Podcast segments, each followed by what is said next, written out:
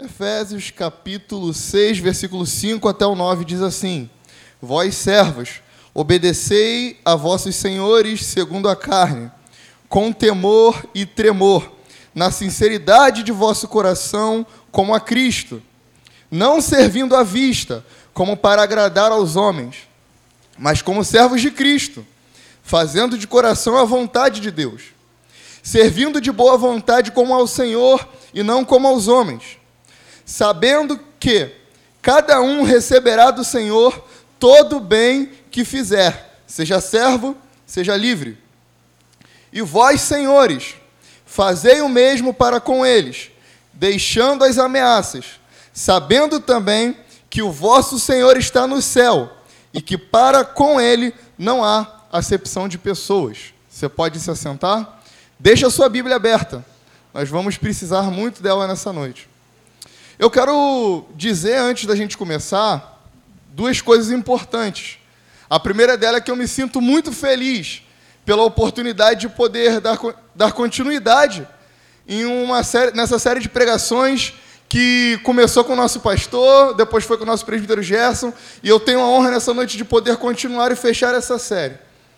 A segunda coisa é que eu fico extremamente emocionado por isso, e eu agradeço a Deus e louvo a Deus pela vida do Isaac, por Deus ter usado Isaac para trazer essa ideia para a igreja.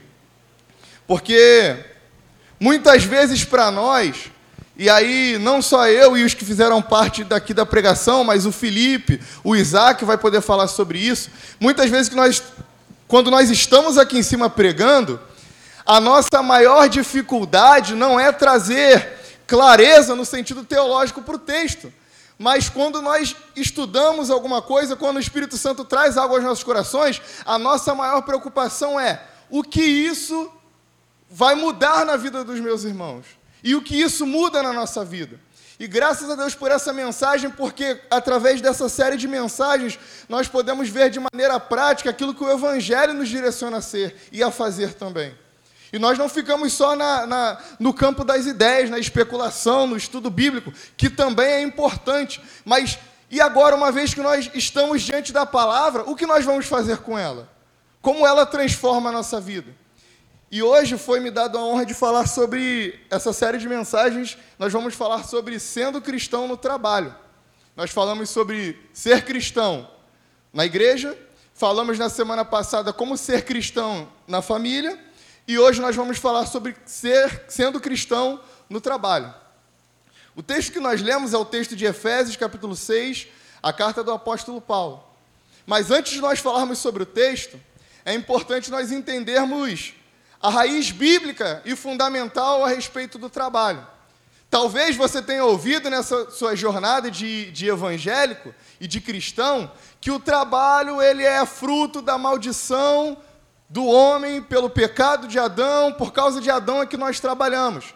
É por causa do, do pecado de Adão e Eva que nós hoje temos que trabalhar e temos que acordar 4 horas da manhã e pegar o ônibus, pegar o trem, pegar o metrô e levar, e levar desaforo, porque a gente precisa de um salário para sustentar a família e a gente passa por tantas situações e adversidades no meio do caminho e a gente fica pensando: caramba, esse trabalho é uma maldição na minha vida. E a culpa disso tudo é de Adão. Só que o que a gente vê nas Escrituras é que isso não é verdade. O trabalho começa a se tornar algo penoso, sim, por causa do pecado. Mas o trabalho não é algo ruim. O trabalho não é uma maldição. O trabalho não é algo que, uma atividade que a gente recebe para fazer após a queda de Adão. O trabalho é, na verdade, uma atividade da Trindade.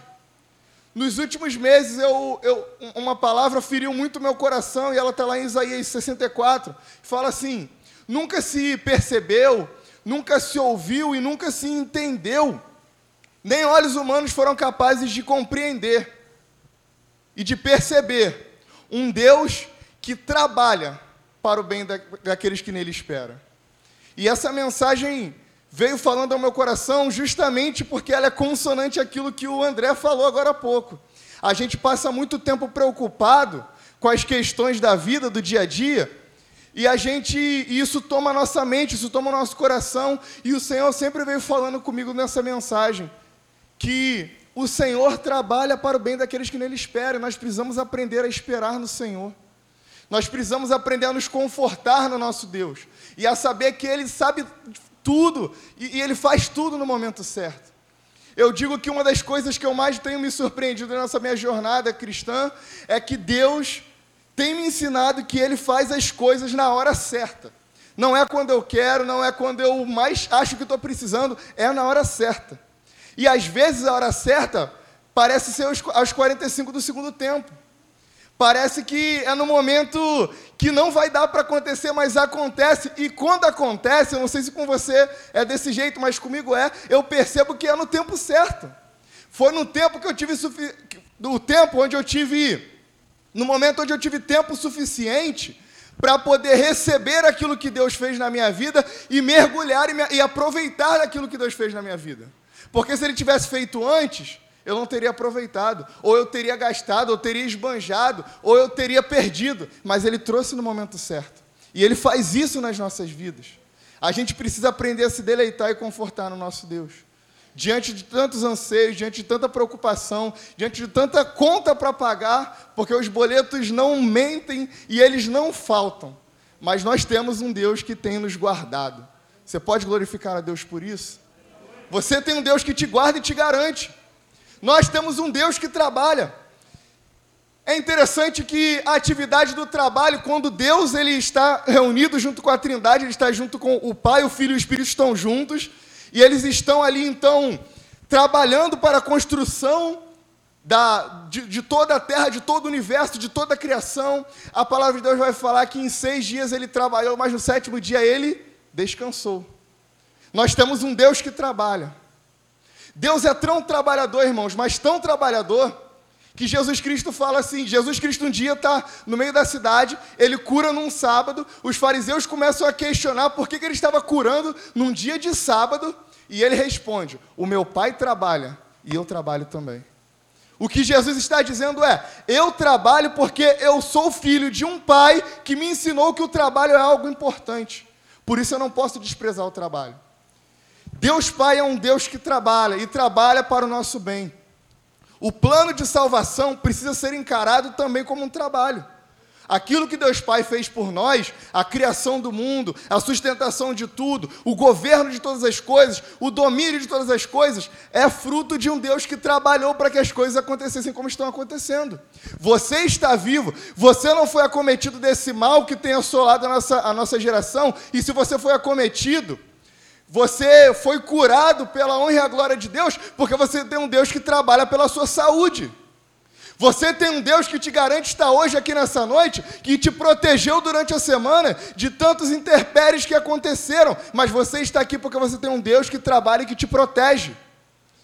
Há pelo menos dois meses atrás eu, eu saí para correr com alguns amigos, e no meio dessa corrida, no meio dessa caminhada, a gente veio conversando sobre coisas, sobre a vida, e aí a gente conseguiu, foi pela primeira vez que eu fui no novo espaço, que foi inaugurado ali antes da Ponte do Pilar, e ali foi feita uma praça para atividades físicas. Eu não sei se os irmãos souberam dessa obra que aconteceu, mas eu fui correr com os meus amigos e eu, depois eu vim para casa para terminar os afazeres.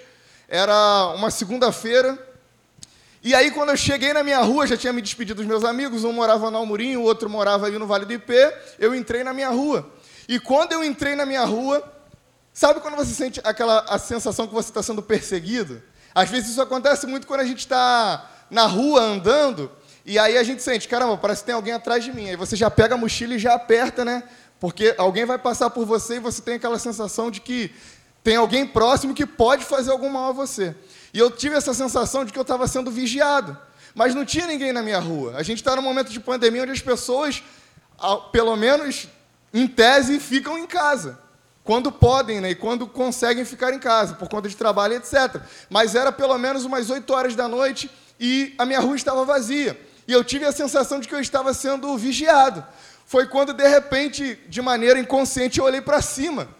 Porque eu senti que eu não estava sozinho. E quando eu olhei para cima, eu vi o anjo do Senhor. O anjo do Senhor estava em cima de mim, a pelo menos uns 30 metros de altura de distância. E naquele momento em que eu vi o anjo do Senhor me cercando, andando por um lado e pelo outro, eu olhava para o céu e lembrava daquele versículo que dizia que os anjos do Senhor estão ao redor daqueles que o temem e o livram. O Senhor trabalha para a nossa proteção. E daquele dia, não só aquele dia, mas aquele dia mais do que nunca eu tive a consciência de que eu tenho um Deus que trabalha para cuidar de mim. Irmão, os anjos do Senhor nos perseguem, nos guardam. Quantos livramentos talvez a gente vai poder ver que nós vivemos, mas que nós não percebemos por causa do dia a dia, mas os anjos do Senhor nos protegendo ali a todo momento, nos livrando a todo momento, nos guardando a todo momento. E nós temos motivo para agradecer por um Deus que trabalha em nosso favor.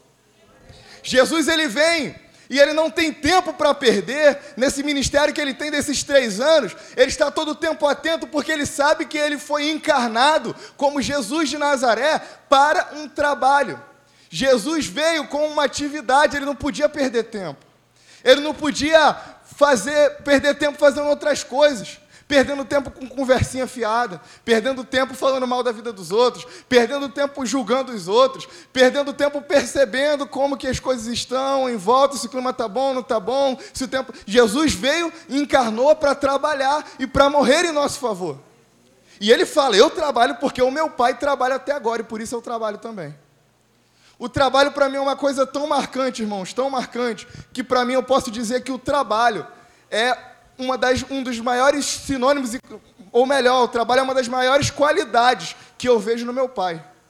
Se tem alguém que nessa vida toda tem me ensinado o que é trabalho, esse alguém é o meu pai. O homem que gosta de trabalhar.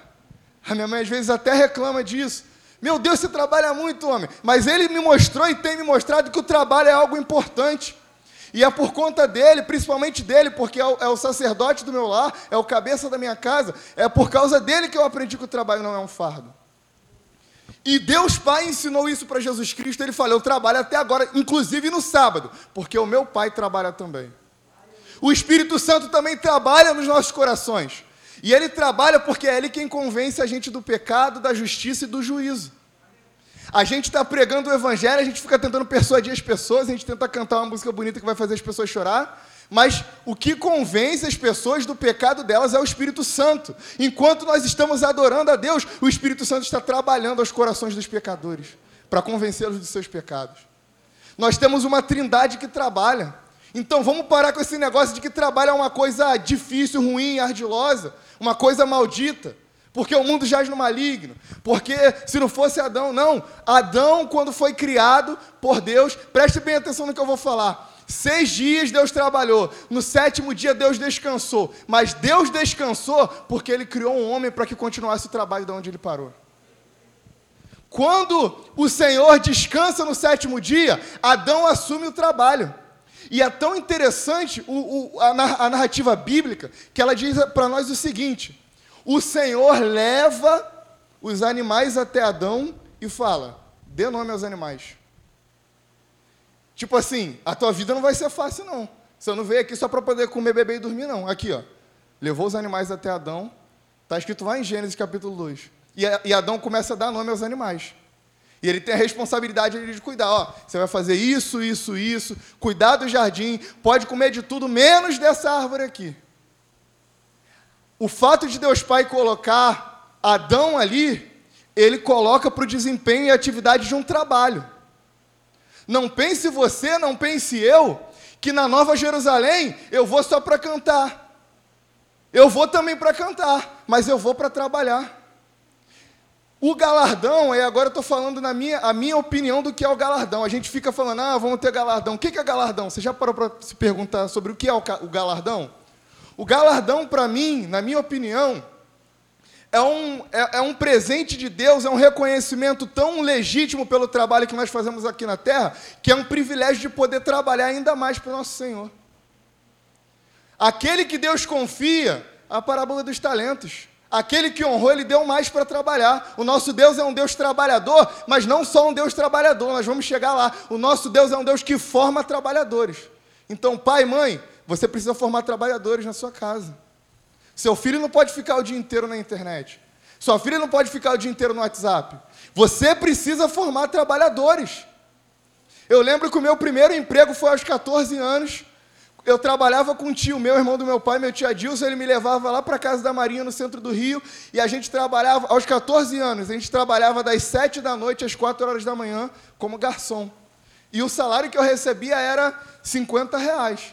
Tinha que tirar 20 da passagem, 50 reais para trabalhar. Para quem tem 14 anos é um luxo. Mas eu fui criado pelos meus pais, as minhas tias, os meus tios sempre falavam: você precisa trabalhar. O meu tio, que já não está mais, que, está, que dorme no Senhor, não está mais entre nós, que era estofador de sofá, ele me botava para tirar os grampos do sofá, que ele, que ele, os sofás que ele fazia, e me dava um dinheirinho para poder comprar alguma coisa. Porque eu fui ensinado sobre a importância do trabalho. E vocês mais velhos, e aqui na casa a maioria hoje são de mais velhos, precisam treinar os seus filhos para serem trabalhadores também. Porque eu sei que as condições da nossa comunidade, elas dizem muito, né? Ah, tenho contato com crime, tenho contato com tantas coisas, mas ao mesmo tempo que no meio de uma comunidade periférica existe a, a, a, a pessoas que estão ali para tentar incitar o uso de drogas, a violência, existe o trabalhador que levanta também às quatro horas da manhã para trabalhar. E esse precisa ser o exemplo. Porque se a gente não começa desde já, onde é que, onde é que vai parar a nova geração? Quando eu não podia trabalhar, aos 12 anos, meus pais já tinham me colocado em curso para fazer. Eu saía da escola ia para um curso depois do almoço, depois do outro curso em Caxias, eu ia para o terceiro curso. Eu chegava em casa e só aguentava dormir. E a minha mãe falou: você não pode trabalhar, mas você vai estudar. E não vai estudar só no colégio. E a gente vai falar sobre isso, porque nós temos o exemplo de um Deus que é trabalhador. A gente precisa reconhecer que essa atividade, esse, esse, mandamento, esse, esse mandamento, esse princípio, é um princípio bíblico anterior à queda. Sabe o que é interessante? Deixa eu te dar um exemplo. A gente, quando, quando lê sobre os dez mandamentos, um deles que a gente fala assim, né? Guardar o sábado. E isso a gente discute muito, né? Ah, e aí, guardar o sábado é para os dias de hoje ou não é? Guardar o sábado é, uma, é um princípio, é uma, uma sugestão, ou é um veredito? Como que a gente vai, vai entender o sábado? A gente fica se discutindo, discutindo sobre isso. Só que lá em Gênesis 20 não fala só para você guardar o sábado. Ele fala assim: seis dias trabalharás, mas o sétimo dia é de descanso. Aí a gente pega o princípio do descanso. Mas o princípio do descanso é um dia. Também tem ali contido o princípio de trabalhar outros seis dias. A gente leva para a nossa vida, né, guardar o sábado, descansar, mas também tem ali dentro, seis dias trabalharás. Então nós temos que trabalhar. É um mandamento bíblico. É uma ordem do Senhor. E o meu desafio aqui nessa noite é te fazer entender que o trabalho, ele é um princípio bíblico não só como uma ordenança, mas ele faz parte da nossa vida de adoração. Vamos ver isso? Abra sua Bíblia aí, está aberta, né? Em Efésios capítulo 6, versículo 5.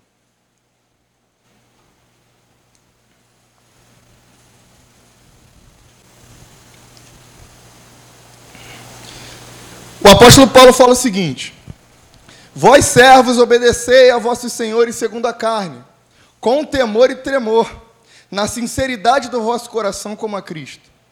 Aí você pode falar o seguinte: ah, mas a minha versão está falando, vós escravos. Então Paulo está falando para aquele contexto. Primeiro, o mais importante de pensar é que a carta aos Efésios é como se, é como se a, gente, a gente pudesse considerar a carta aos Efésios como uma carta coringa. A carta aos Efésios é uma carta tão ampla e ela não é direcionada a um grupo em específico, mas para a igreja da Ásia menor, de, de maneira geral, que os apóstolos e os, os discípulos dali da igreja primitiva usavam a carta de Paulo aos Efésios para aplicar em outras igrejas, porque Paulo tinha tanta experiência ali na, no apostolado e no ensino que ele fez uma carta que era direcionada para várias igrejas, porque ele sabia que esse era um problema de várias igrejas. Ele começa a falar sobre questões relacionadas à fé, à edificação, aos falsos mestres, ao ensino, e aí ele vai começar a falar sobre questões do dia a dia. Ele fala sobre o texto que o presbítero Gerson leu na semana passada, que fala sobre a família, a obediência dos filhos aos pais, os pais não, não, não irarem os filhos, é, a mulher ser submissa ao marido, o marido sacrificar pela mulher, e aí ele vai entrar nesse quesito aqui para falar sobre o trabalho. Então, por mais que o contexto aqui e a palavra esteja se referindo a um, a um contexto de senhor e de escravo, e essa é também uma carta que serve para os nossos dias atuais. E ele começa: Sirvam e obedeçam os senhores de vocês com temor e tremor. A primeira sugestão do apóstolo Paulo para essa igreja é: não simplesmente trabalhem, respeitem o chefe de vocês. Ele começa falando da importância da gente respeitar as pessoas com que nós trabalhamos. Como você tem sido no seu contexto de trabalho? Você tem falado mal do seu chefe pelas costas? Será que você não tem parado para pensar também na dificuldade que ele tem tido de, de, de manter tantas pessoas trabalhando diante dessa política que a gente tem vivido, de, tanta, de uma crise fiscal, dessa crise sanitária, que, tantos lugares sendo fechados? Será que você tem parado para pensar que talvez o seu chefe nem tenha dormido? Porque quando a gente fala de chefe, né, a gente acha que todo mundo está nadando na grana. E às vezes está. E às vezes muita gente está com o coração preso ao dinheiro. Muito chefe está assim. Mas tem muita gente também que quando deita para dormir não consegue dormir, só sabe chorar, porque as contas não fecham. Então, como tem sido o nosso, nosso coração diante daqueles que nos deram a oportunidade de um emprego que sustenta as nossas casas?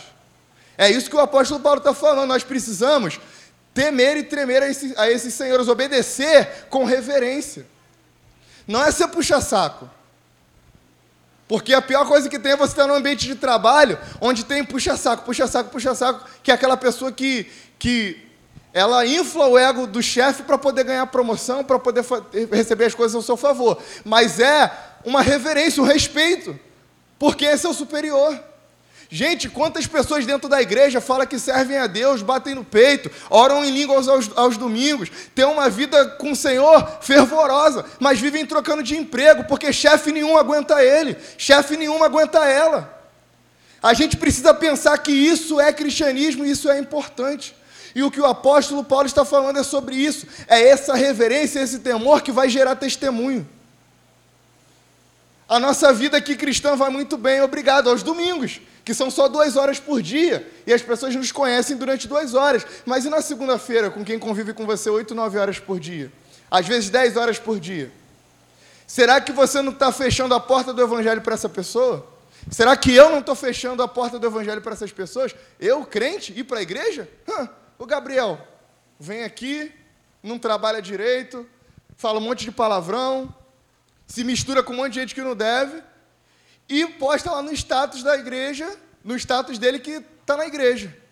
Mas aqui na igreja, aqui no trabalho, só eu sei que ele xinga, que ele mexe com as meninas, com as colegas de trabalho, que ele fala um monte de besteira, que ele zoa, que ele fala mal até dos evangélicos, do pessoal da igreja dele. Eu não vou na igreja, não. E é esse tipo de coisa que fecha a porta do evangelho para tantas pessoas.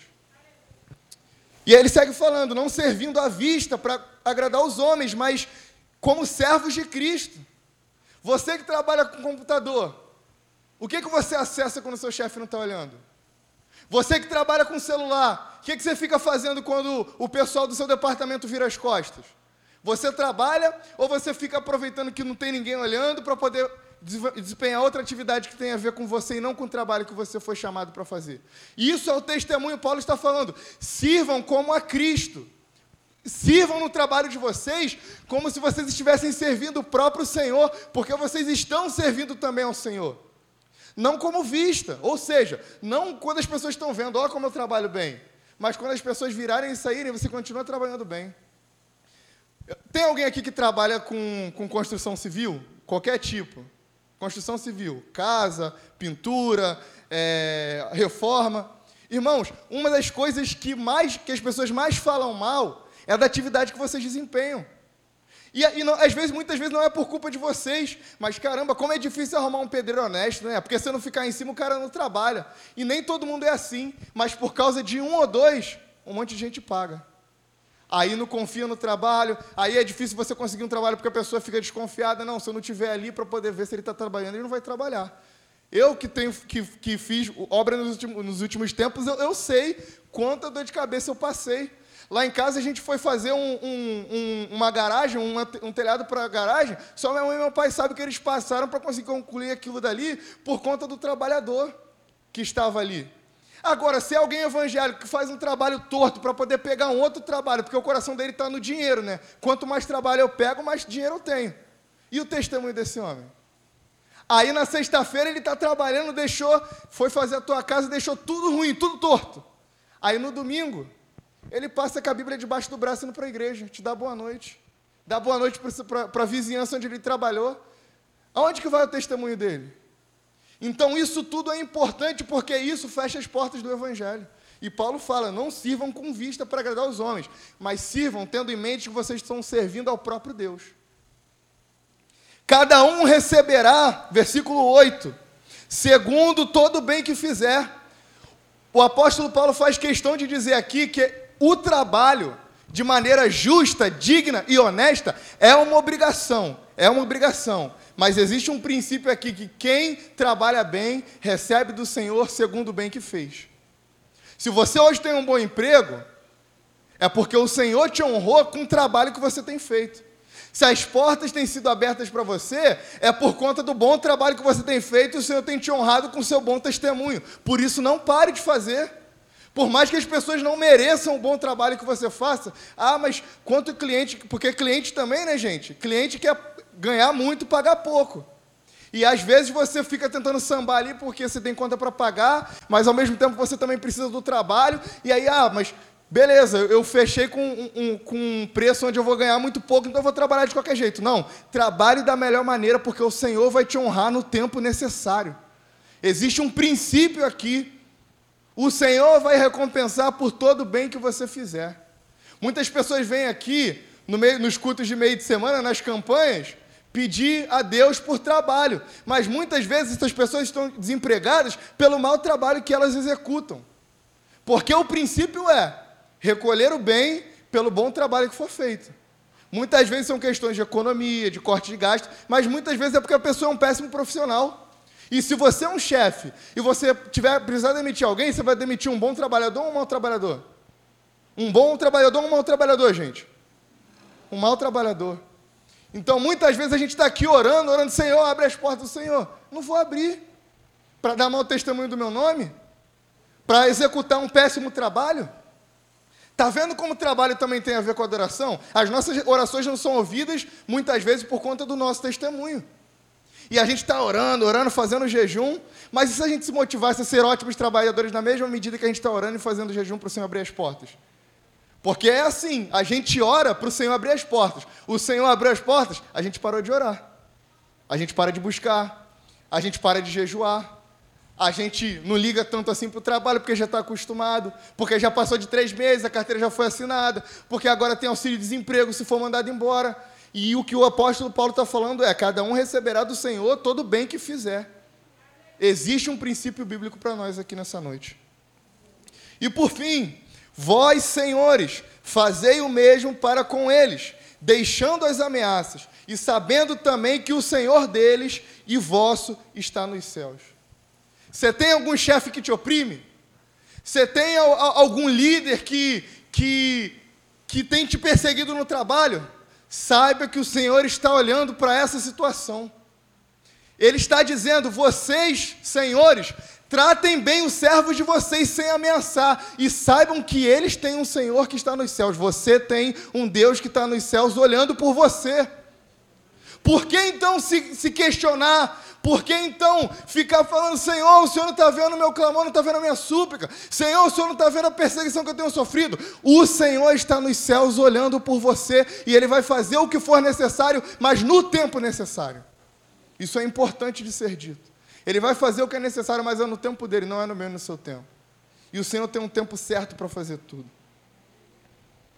Ele está nos céus e ele não tem acepção de pessoas. A gente não precisa então ficar triste porque o fulano de tal foi promovido, porque esse clã ganhou um aumento, porque o amigo ali conseguiu mais orçamentos do que eu. Nós temos um Deus que não faz acepção de pessoas, ele cuida de cada um de nós. Ele tem cuidado de nós, meus irmãos. E aí agora a gente vai para as questões práticas. E eu quero falar por que, que o trabalho é uma coisa importante.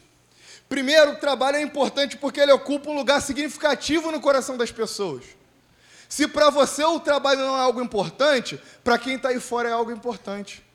E se você não trabalha de maneira digna, as pessoas começam a julgar a sua fé por causa da sua maneira de trabalhar. Quer ver um exemplo? Os nossos irmãos aqui que evangelizam. Presbítero Vanderlei, um exemplo. Já pararam para o senhor, enquanto o senhor estava dando o panfleto ou falando da mensagem, já viraram as costas e não pegaram o panfleto? Já o senhor, deixaram o senhor falando sozinho e saíram andando? Já resmungaram? Muitas vezes isso acontece. O diácono Antônio pode falar a mesma coisa. Os irmãos que estão sempre evangelizando, você vai dar um panfleto, você vai falar de uma mensagem, não quero saber de nada não. Quantas, quantas pessoas já ouviram isso? E muitas vezes o motivo disso é porque o crente que ele tem no trabalho dá mau testemunho. E por causa de um crente que deu mau testemunho, ele não quer ouvir a mensagem de outro crente que ele nem conhece. Mas por causa de um mau testemunho, a porta do evangelho foi fechada para essa pessoa. E olha a dificuldade que a gente precisa ter. Às vezes, como vizinho, de dar um bom dia, de conversar, de um dia orar a Deus para uma estratégia para poder tocar no assunto. Por quê? Porque a porta do Evangelho foi fechada por um, um crente que trabalhou, deu mau testemunho no trabalho dele, por causa dele, outras pessoas não querem receber a mensagem do Evangelho. Então, o trabalho é algo importante para as pessoas da, da, na vida secular delas. Então a gente precisa tomar como algo importante, porque se a gente trabalha de maneira errada, a gente gera mau testemunho. Se a gente gera mau testemunho, a gente fecha a porta do evangelho para as pessoas. Deixa eu te perguntar uma coisa que serve para sua reflexão e para a minha reflexão. Se você convidasse as pessoas do seu trabalho para virem à sua igreja no domingo, elas viriam? Qual é a visão que as pessoas do seu trabalho têm de você e elas têm de mim. Isso tudo demonstra a importância que o trabalho tem para as pessoas e a gente precisa levar importância com isso também. Uma outra questão importante é que o trabalho é um benefício para a comunidade. Os judeus eles têm uma, uma, uma história que eles contam que é a seguinte: existiam três homens trabalhando numa construção e eles estavam talhando pedras para fazer uma obra. E quando as pessoas passavam, ficavam tentando entender o que estava acontecendo ali naquela construção. Porque toda construção gera burburinho. Um, será que vai ser um hospital? Um, será que vai ser uma casa? Será que vai ser um condomínio? O que, que vai ser? E aí eles contam que um dia um homem passou e perguntou: O que, que vocês estão fazendo? E o primeiro homem reclamando, talhando pedra, talhando pedra, talhando pedra, ele vira para o cara assim e fala assim: Eu estou talhando pedra. E continua trabalhando. Depois chega um outro, uma outra pessoa, pergunta para o segundo homem que está ali talhando pedra, e, e pergunta para ele: O que, que você está fazendo? O que, que, você, está, que, que, que está arrumando aí? Ele responde: Eu estou ganhando 200 reais. E continua talhando pedra, continua talhando pedra. Depois, mais tarde, chega uma terceira pessoa e pergunta para um outro cidadão que está ali talhando pedra: O que, que você está fazendo? Aquele homem para, levanta, limpa o suor do seu rosto, bate no peito e fala assim: Eu estou edificando um castelo. E os judeus dizem o seguinte: aí está a diferença de alguém que trabalha pelo dinheiro, de alguém que trabalha para si mesmo e de alguém que entende que o seu trabalho vai para além de, de si mesmo. Irmãos, já pensou pra, já parou para pensar quanto o seu trabalho é espiritual? Às vezes o presbítero Gerson no, na Casa de Bahia acabou de vender uma cama e aquela cama talvez pode ser usada para ir para um centro de reabilitação para cuidar de alguém que está precisando que não tem onde dormir. Talvez o seu trabalho você está vendendo uma roupa, essa roupa vai ser importante porque alguém vai para uma entrevista de emprego e por causa daquela entrevista de emprego ela vai conseguir sustentar a família dela que estava passando fome. O nosso trabalho gera frutos e quando a gente trabalha a gente precisa entender que o nosso trabalho é também algo espiritual. Alguma coisa acontece que a gente não sabe, mas a nossa maneira de se relacionar com as pessoas, ela flui e ela vai para além daquele momento, aquele fechamento de venda, aquela mercadoria, aquela compra, dar aquela nota fiscal, atender um telefone. Às vezes vidas vão ser abençoadas por meio de você sem você saber, mas o seu e o meu papel é sermos cristãos em todos os lugares onde nós estamos. O que Lutero fala, um dia, Lutero, quando está implantando a reforma protestante, alguns falam que é, é ruim falar isso, mas vamos usar esse termo, e está acontecendo uma reforma na Alemanha, os artesãos começam a ficar desesperados. Porque ele fala, oh, essa salvação é pela fé, e eu passo o tempo todo aqui costurando um sapato, o tempo todo fazendo bolsa, o tempo todo fazendo tantos trabalhos artesãos, e eu não sou um monge, eu não sou um padre, eu não sou um pastor. E agora, eu vou para o inferno? E o que Lutero fala para ele é o seguinte: construa o melhor sapato que você puder, venda ele por um preço justo. E as pessoas vão perguntar para você como você é capaz de trabalhar tão bem por um preço tão justo. E você vai responder: O meu coração não está nas riquezas, o meu, está, o meu coração está no meu Senhor, Criador e sustentador de todas as coisas. Trabalha bem e deixa as pessoas perguntar a razão da sua esperança. Trabalha bem, seja honesto e deixa as pessoas perguntarem de onde vem a tua honestidade. Eu sou honesto porque eu tenho um Deus que me lavou e me remiu, e eu sou lavado e remido pelo sangue do Cordeiro. Mas deixa o teu trabalho falar por você. Não deixa só a língua estranha falar sobre a tua espiritualidade. Não deixa só a tua oração alta falar sobre a tua espiritualidade. Não deixa só o teu cantar falar da tua, da tua espiritualidade. Deixa as pessoas verem no seu trabalho. Nossa, como a Jéssica é atenciosa no telefone comigo. Nossa, quando eu precisei, como que o André foi solícito comigo. André, deixa eu te perguntar. Me fala sobre o seu trabalho. Por que você trabalha assim tão feliz, tão alegre? E ele fala: Eu acordo todos os dias, dormi e acordei, porque o meu Senhor tem me sustentado. Deixa as pessoas entenderem a razão por que você trabalha tão bem, mas dê motivo para que elas entendam isso. Não dê motivo para elas questionarem a sua fé e negarem de vir na sua igreja por causa do seu e do meu mau testemunho. Mas deixe elas questionarem a razão da sua esperança. Por que tanta felicidade? A minha tia Glaucia, levanta a mão, tia. Minha tia, o primeiro emprego de carteira assinada que eu tive foi ela que arrumou para mim. A gente trabalhava num shopping e ela trabalha lá até hoje. A pessoa mais premiada da empresa dela é ela, no Brasil inteiro. Teve tantas premiações pelo trabalho dela, porque minha tia, eu não sei como que ela consegue.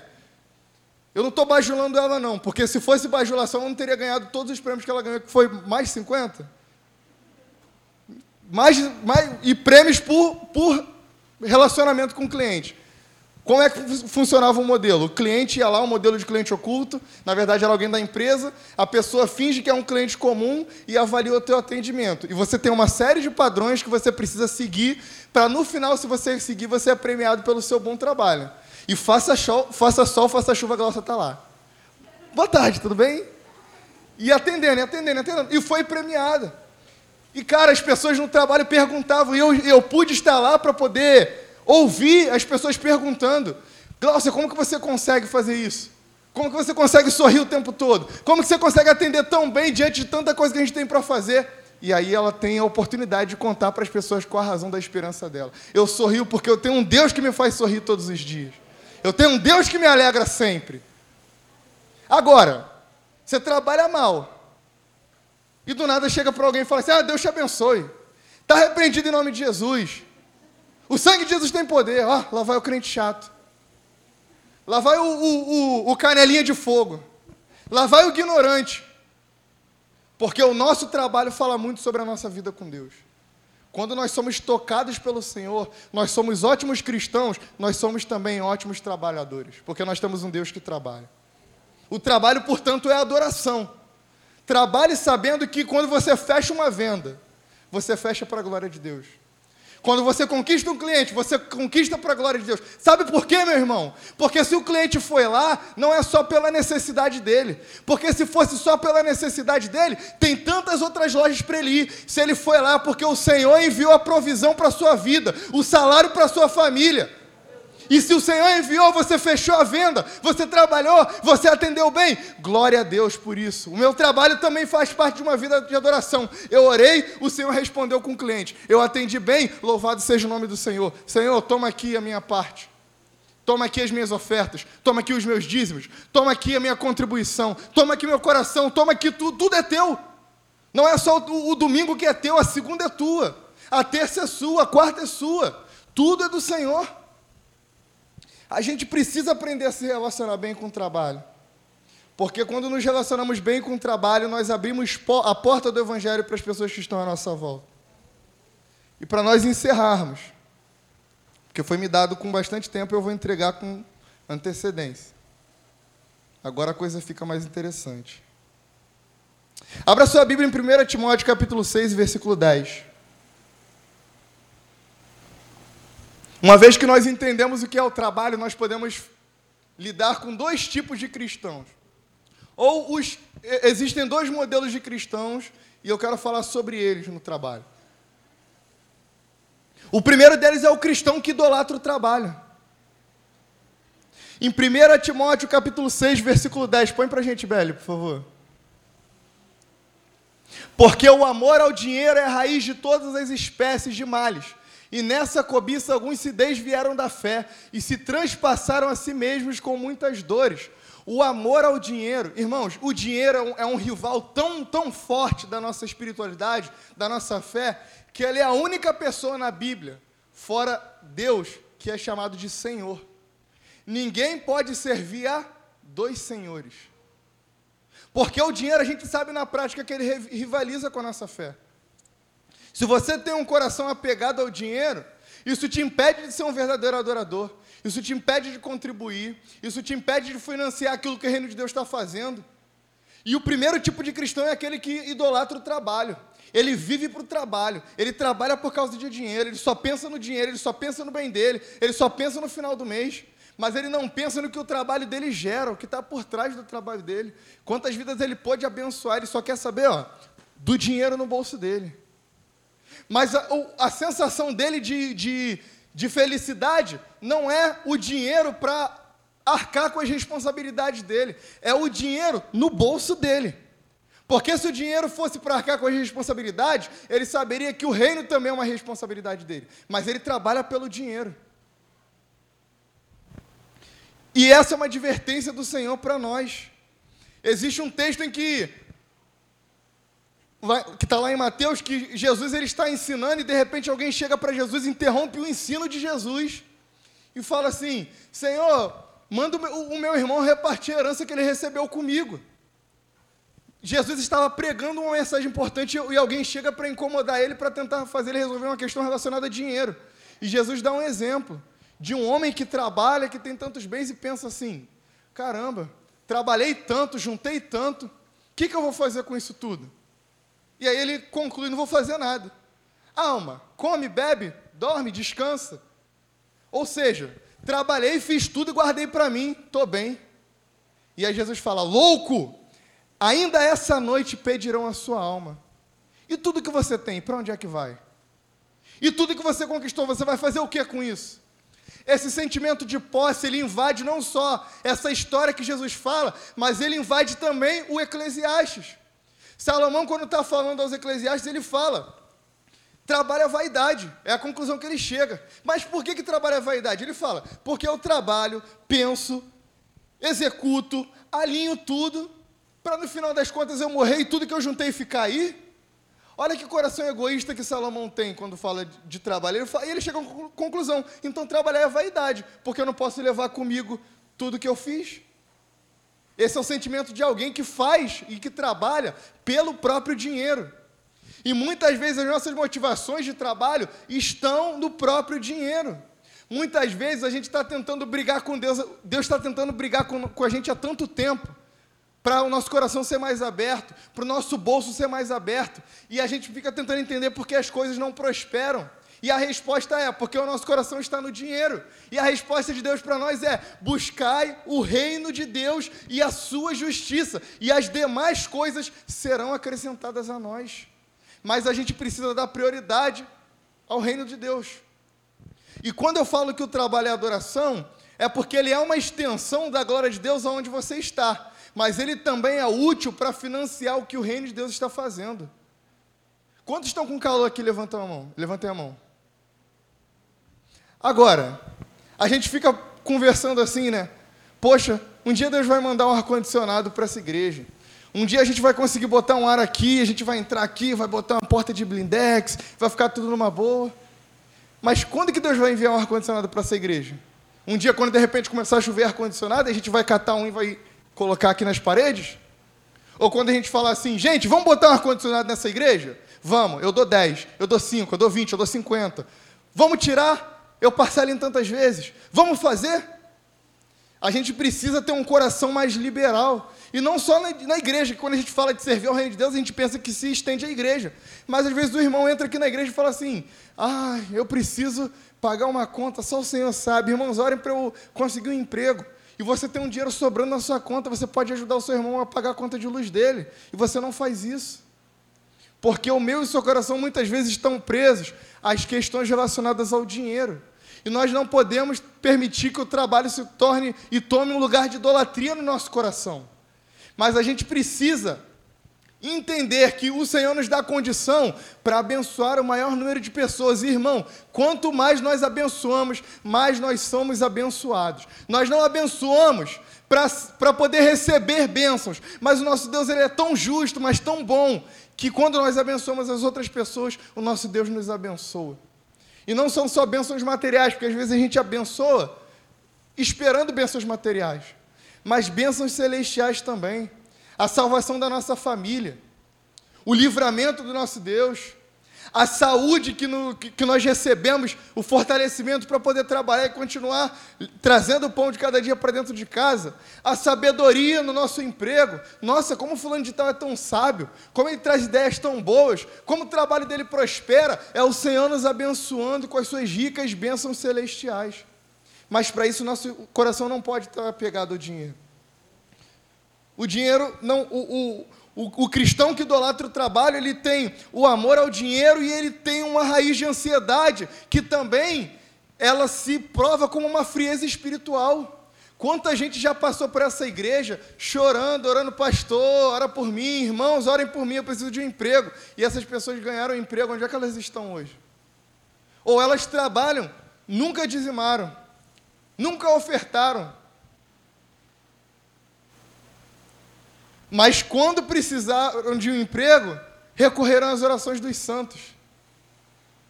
Então, quando nós idolatramos o trabalho, a frieza espiritual, ela se demonstra nessas coisas também. Um coração ingrato para com uma igreja que orou por você. E não só orou, mas indicou, porque pela graça de Deus nós temos irmãos aqui que trabalham na mesma empresa, porque existe uma indicação de trabalho uns para os outros. Mas nós precisamos provar a nossa fé no nosso Senhor através do nosso coração e da maneira como nós lidamos com o trabalho. E para nós finalizarmos de fato, o segundo tipo de cristão é o cristão que não gosta de trabalhar. Você conhece alguém assim? Tessalonicenses, 1 Tessalonicenses, capítulo 3, versículo 6. Abra aí para a gente encerrar. 1 Tessalonicenses, capítulo 3, versículo 6. Desculpa, 2 Tessalonicenses, capítulo 3, versículo 6. 2 Tessalonicenses fica depois de 1 Tessalonicenses, para quem não sabe. Um dia eu, eu, eu, eu, tinha terminado uma pregação aqui na igreja, e alguém virou para mim e falou assim: Gabriel, eu gosto muito das suas pregações, mas tem só uma coisa que eu queria dar um feedback para você que me incomoda. Posso? Claro, com certeza. Você cita muito texto bíblico. Você podia dar uma segurada. Aí eu fiquei pensando, o que, eu deveria falar? Horóscopo? Não, porque Sagitário. Segunda-feira é dia de andar de branco. O branco trará vibrações e muito dinheiro para você, porque a sua lua está em touro. Irmãos, a gente precisa se apegar à escritura. Se tudo que eu falar aqui não estiver de acordo com a escritura, você precisa desprezar e amaldiçoar. É através da escritura que nós temos um manual de prática para as nossas vidas. Então eu vou continuar citando um monte de texto bíblico. E eu, a minha vontade é fazer aquilo que eu aprendi aqui nessa igreja. Que toda vez que eu ouço um, que eu leio um, um determinado texto, eu lembro, caramba, o pastor sempre usa esse texto para falar disso. Então, o, aquele texto começa a me perseguir por conta de uma pregação que eu ouvi, ou de uma palavra em relação ao tema tal, e o presbítero fulano tal falou daquela daquela, daquele texto eu nunca mais esqueci. Por isso que a gente cita texto. Porque a gente quer que isso seja tão enraizado no coração de vocês, quando vocês tiverem algum dilema sobre esse assunto, vocês lembrem. Segunda Tessalonicenses, capítulo 3, fala sobre isso. Então, irmãos, horóscopo vocês não vão ouvir no púlpito dessa igreja. Nem de mim, nem de outros irmãos que pregarem aqui. Mas a palavra de Deus nós vamos sempre citar. Segunda Tessalonicenses, capítulo 3, versículo 6. Olha que pesado. Irmãos, em nome do Senhor Jesus Cristo, nós lhe ordenamos que se afastem de todo irmão que vive ociosamente, e não conforme a tradição que receberam de nós, pois vocês mesmos sabem como devem seguir o nosso exemplo, porque nós não vivemos ociosamente quando estivemos entre vocês, e nós nem comemos coisa alguma à custa de ninguém. Pelo contrário, trabalhamos arduamente com fadiga de noite para não sermos pesados a nenhum de vocês. Não porque não tivéssemos direito, porque o trabalhador é digno do salário, mas para que nós nos tornássemos modelos a serem imitados por vocês. quando ainda estávamos com vocês, ordenamos isto: se alguém não quiser trabalhar, não coma. O apóstolo Paulo está falando aqui: no meio da igreja não tem lugar para gente ansiosa, ociosa. Se não quiser trabalhar, também não come. Quer ser preguiçoso? Vai ser lá fora. Se aqui a igreja do Senhor souber que você é preguiçoso, aqui você não come. Aqui a gente não te ajuda. Esse espírito de trabalho precisa começar aqui na igreja também. Quantos anciãos aqui da igreja estão vendo tantos jovens aí o dia inteiro na rua? Manda esse jovem trabalhar, irmão. Arruma um emprego para esse jovem, fala com o pai dele, ó, tem um emprego aqui para o seu filho. Eu vejo ele o dia inteiro na rua. Porque o apóstolo Paulo fala: se não trabalha, não come. Ser ajudado pela igreja, preste bem atenção, a igreja ajudar alguém é um privilégio. Ser ajudado pela igreja precisa ser temporário. Você não pode se orgulhar da igreja todo mês te ajudar. Sabe por quê? Porque o Senhor te chamou para ser próspero também. Nunca vi um justo mendigar o pão, nem sua descendência passar fome. Tá difícil agora? Tá difícil agora. A igreja vai te ajudar. Sempre que você precisar, a igreja vai te ajudar. Mas o seu coração precisa ter: Senhor, em nome de Jesus, prospera na minha vida para que eu pare de pedir e possa também ser um doador dentro da tua casa. Quantas pessoas entram aqui, gente, pedindo? Todo pessoas só que são pedintes e têm prazer em pedir. Se a gente viu o rosto da pessoa três, quatro, cinco, seis vezes, ô fulano, peraí, que está acontecendo? Essa é a liberdade que a Bíblia te dá, Luiz. Alguém te procurou cinco, seis, sete vezes? O que está acontecendo? É trabalho? Irmão, tem alguém aqui com emprego, alguém aqui que a, a, a empresa está dando vaga? Vamos ajudar o fulano de tal. Porque o, essa ajuda ela precisa ser temporária, mas esse espírito de trabalho ele precisa rondar no meio da igreja. Olha o que o apóstolo Paulo fala. Lá em 1 Timóteo, no capítulo 5, no versículo 16, ele fala sobre essa responsabilidade familiar. E no capítulo 3 também ele vai falar o seguinte: as viúvas da igreja, se tiverem filhos, que os filhos dela cuidem delas. E a igreja cuide das viúvas que não têm amparo. Irmãos, quantas mães solteiras no meio da igreja, que são amparadas pela igreja, os filhos podem trabalhar e não trabalham para ajudar. Fica o dia inteiro na internet, fica o dia inteiro jogando bola com os amigos. E tem alguns que trabalham ainda. E depois de oito horas do trabalho chega em casa e fala assim: já trabalhei, não preciso fazer nada. Não vai fazer um curso não para poder melhorar o, a, a, a, o seu salário? O trabalho que você tem hoje você vai ter para sempre? E se te demitirem hoje, você tem um currículo competitivo para daqui a duas semanas você já está empregado de novo? Trabalho não é só as oito horas, trabalho é chegar em casa e falar assim: vou procurar um curso de inglês, vou fazer um curso na internet, vou fazer um curso de marceneiro, vou procurar aqui aperfeiçoar o meu trabalho, vou fazer um, um curso de aperfeiçoamento com alguém. Mas não, trabalhei oito horas, já trabalhei, vou deitar e, e levantar o pé para cima. Irmãos, a Bíblia era tão impaciente com, impaciente com preguiçoso, mas tão impaciente, que quando Salomão está escrevendo conselhos, a única coisa que ele fala para o preguiçoso é: vai aprender com a formiga.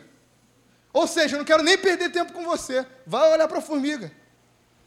No verão está recolhendo para o inverno. Não precisa do chefe olhar para ela para juntar a comida que ela precisa. Vai aprender com ela. Deixa de ser ocioso. A única mensagem da Bíblia para o preguiçoso é esse. A igreja não pode perder tempo com gente preguiçosa. O céu não é lugar de gente preguiçosa. O céu é lugar de gente que trabalha. E a pessoa que é preguiçosa no, preguiçosa no seu trabalho secular, ela também vai ser preguiçosa na obra de Deus. Vamos fazer oração domingo de manhã? Ah, muito cedo. Vamos subir ao monte dia tal? Ah, muito tarde. Vamos, vamos para a igreja adorar domingo à noite? Ah, pandemia. Vamos fazer tal? Ah, não tem como. A pessoa que é preguiçosa na vida secular, ela vai ser preguiçosa no trabalho também. E o conselho da Bíblia é para o preguiçoso: vai aprender com a formiga. Eu não tenho nem tempo para te ensinar alguma coisa, vá aprender. Porque o Evangelho é vida na vida. Quanta gente se aproveitando da boa ajuda da igreja e a gente poderia estar ajudando outras pessoas. Mas a gente fica naquele, naquela coisa ali porque a gente não ensinou, não ensinaram para a gente que a gente precisa formar trabalhadores. E nós precisamos formar trabalhadores. Por isso, para nós fecharmos esse ponto, não ande com gente preguiçosa. O amparo da igreja é provisório, mas a responsabilidade é familiar. A responsabilidade de cuidar da sua casa é do marido. A responsabilidade de amparo pela mãe solteira ou viúva é do seu filho mais velho. A responsabilidade do das, para com a esposa é do esposo e não é da igreja.